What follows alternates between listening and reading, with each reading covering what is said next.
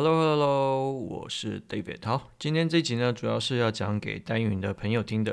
然后，嗯，其实也不是只有针对代运营啊，但是我觉得，相信代运营的朋友听到这一集，应该会心有戚戚焉啊。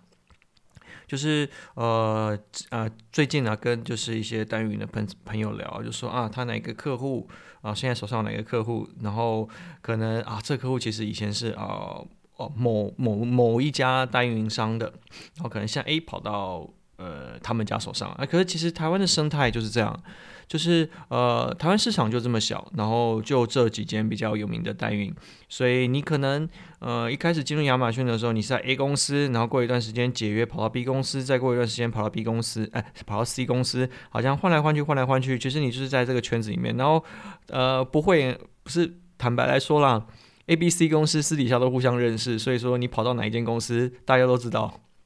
好，那常常遇到的状况是什么？好，呃，比方说以前我在做代运营或是在做顾问的时候，常常会就是有听到那这个市场上会有这种状况。其实我自己也遇过啊，就是说啊，你们这样代运营烂死了，然后你这个顾问什么都不会，一天到晚就是只会叫我开 case，什么事情都解决不了，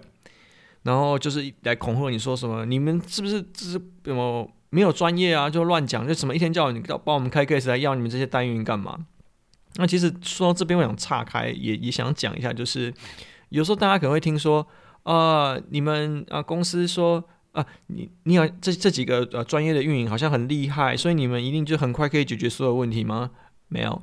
就是我们可能知道怎么样去操作，可是跟亚马逊开 case 的过程，我们就他也不是就是。及时就会回你嘛，所以也是就是开一个，然后他回复，然后接着我们再继续处理嘛。所以当我们自己自己有去评分这啊评论这些的，不是评论啊，就是啊去 review，就是我们自己呃开开始速度到底快不快这件事。那比比比方说，呃跟呃客服来回呃来就是对吧信件往来回信的次数。当然是越低越好。那也就是说，我们可以很很容易的抓到重点，是说知道亚马逊你要喂给他哪一些资讯的时候，他可以很快速的回答你问题。当然这些会比较呃是有经验的。但你要说真的说哦，可能一个 case 开了一两个礼拜都还在搞定，然后嘣，透过我们可能两天三天就解决吗？没有，其实不一定。可能我们是拖，也不是拖啦，就是我们也是需要花一段时间。所以这个不会是因为呃你换了一家代运营或换了一家。呃，顾问可能就会瞬间大幅好转的一个过程。好，那回到刚刚的 case 来讲，就是说，我相信代运营的大家，我不晓得，就是刚刚应该应该有遇过这样的问题啊。客户可能会恐吓你说：“啊，你一天到晚叫我开 case 啊，我就什么事情都自己做就好了，我为什么还需要你？然后为什么就是亚马逊为什么这么难用？然后不然就是开始就是你做到后来的时候啊，这时候有时候身为代运营，有时候身不由己，就只好真的跟客户。”就是因为我们不可能成为客户的敌人嘛，所以我们就站在跟客户同一边啊。对啊，亚马逊就真的是啊，客服真的是很难用啊啊，亚马逊的系统真的很烂。然后说啊，可没办法，就是他就是毕竟他是平台方嘛，说的啊，平台方说的算。那这时候客户心里就想：天哪，这个这有这个呃代运营的服务，这个顾问的服务到底是真的还假的？我还要去外面问一下啊，市场上说。哎，这样子的状况到底是不是真的？然后好，出去问了问了一下市场，市场说啊，没有呢，你的那个要透过啊、什么样子的方式去解决啊？我知道有一家代运营很不错，哦哦哦，好，那我马上去跟 A 公司解约，然后跑到 B 公司，然后这时候通常 A 公司解约啊，我跟你讲，如果是因为代运营服务不好的人，就是我自己的经验哦，因为代运营服务不好的人说什么要解约不跟你们做，他言下之意他就是他找到另外一家代运营，他绝对不可能会因为自己学好，然后就跟你解约。不会瞬间跟你解约，因为如果是说那种要学好跟你瞬间解约，你大概在过程中你就会感受到，诶，他越来越不需要你，他没有那种及时性的问题需要你帮他解决了。我相信在职场里面来说也是啊，就是如果老板不需要你，就会发现自己的就是重要程度越来越低的时候，你就知道你自己大概快要被 fire。好，这是啊、其次，然后我们自己也遇过的状况，就是说啊、可能我们在啊这个客户要跟我们解约了，他说就大概大家会知道嘛，他可能开始要跳去其他一家公司了，诶，他跳去其他一家公司的时候，啊认识的朋友就会说，诶，那个啊 David，那个叉叉叉公司是不是以前是你们家？说对啊，我说我说这间公司可能就会我们说啊这间公司啊给钱给的慢。然后，可是态度也不是很好。就是如果你们真的很缺业绩的话，可以考虑一下。但如果说现在你们人力已经很吃紧的话，我觉得暂时先不要。可能就大家会互相沟通啊。那也有遇过的状况，就是可能他呃反过来一样，这间客户在其他公司已经啊已经受了一堆鸟气，然后觉得说啊天呐，这间单运工作呃动作怎么那么慢，然后这间服务怎么这么差，然后怎么什么事都解决不了，然后跑到我们公司的时候，嘣，所有事情都解决。他说：“哇靠，你们公司真的是专业。”然后其实我们心里面都在想：“哦，没有，就是因为你前面累积的那些时间。”呃，累积的这些呃，跟亚马逊沟通的过程，刚好到我们这边的时候，亚马逊统一帮你解决了。其实跟大运营这些服务，并没有真的啊、当然了，呃，每你遇到的运营有好有坏，你遇到的这是呃这些顾问也有就是经验比较好的，当然这个是有差。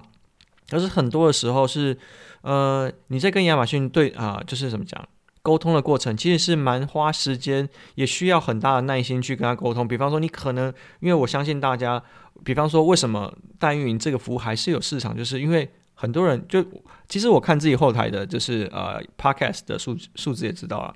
大家对于现在整个整体环境的市场来说，我是想要蹦蹦蹦，我想要知道直接告诉我答案，然后我就是可以啊。在最短时间内解决所有问题，我不是想要先听启发性的内容，我不是想要听一个就是分享的内容，这种都我上班已经这么忙，我没有时间解决这些事情，所以这些事情当然我们都知道。所以说在这样状况下，这种可以快速帮你解决问题的这种服务商，当然是花钱可以解决，那当然就最好嘛。啊，偏偏这个系统又不是友善到就是说有经验的人他就可以快速的解决，所以就变成你可能很多的时候去质疑代运营或是顾问的，就是他的能力到底是不是有到这个水准。那这边其实我可以很认真，很不是不是很认真啊，就是我可以很放心，就是很真实的去讲，就是即便是非常资深的运营，有时候遇到一些 case，对，的我们有遇过了，我们也知道该怎么解决，但我们跟亚马逊沟通来回的次数也是非常的多。那我们可能提供你一个方法，那你可能会说，哎，到底这个方法好还是这个方法不好？我觉得这些都只有今天只有身为卖家的时候，他你才会知道说，哦，如果真的是要自己 go deep 一个 case 的话。那到底需要花多少时间？所以这就是回过头，我们在之前在代运营，就是跟代运营相关的篇幅，常常会说到的。你不能只有完全靠代运，因为代运跟你说真的假的，你其实也无法无从去判断起。所以当你今天如果啊、真的有 sense 知道说哦，你自己有去了解这整个呃亚马逊的系统、亚马逊的生态是怎么一回事的时候，其实这时候你就会开始慢慢了解说哦啊、这些事情啊、并不是说一触可及的。那在这样状况下来说，你再回去思考我们刚刚一开始讲的问题说，啊，你这家单元烂死了，你这家顾问烂死了，什么事情都解决不了啊。会帮你解决问题的人，并不是说他们真的厉害，而是说刚好时机到了。然后也我们也遇过，就是 可能他在 A 公司已经花了很多的预算，花了很多时间，然后就 A 公司怎么样都做不起来，然后就跑到我们公司来说，哇，嘣，就直接啊。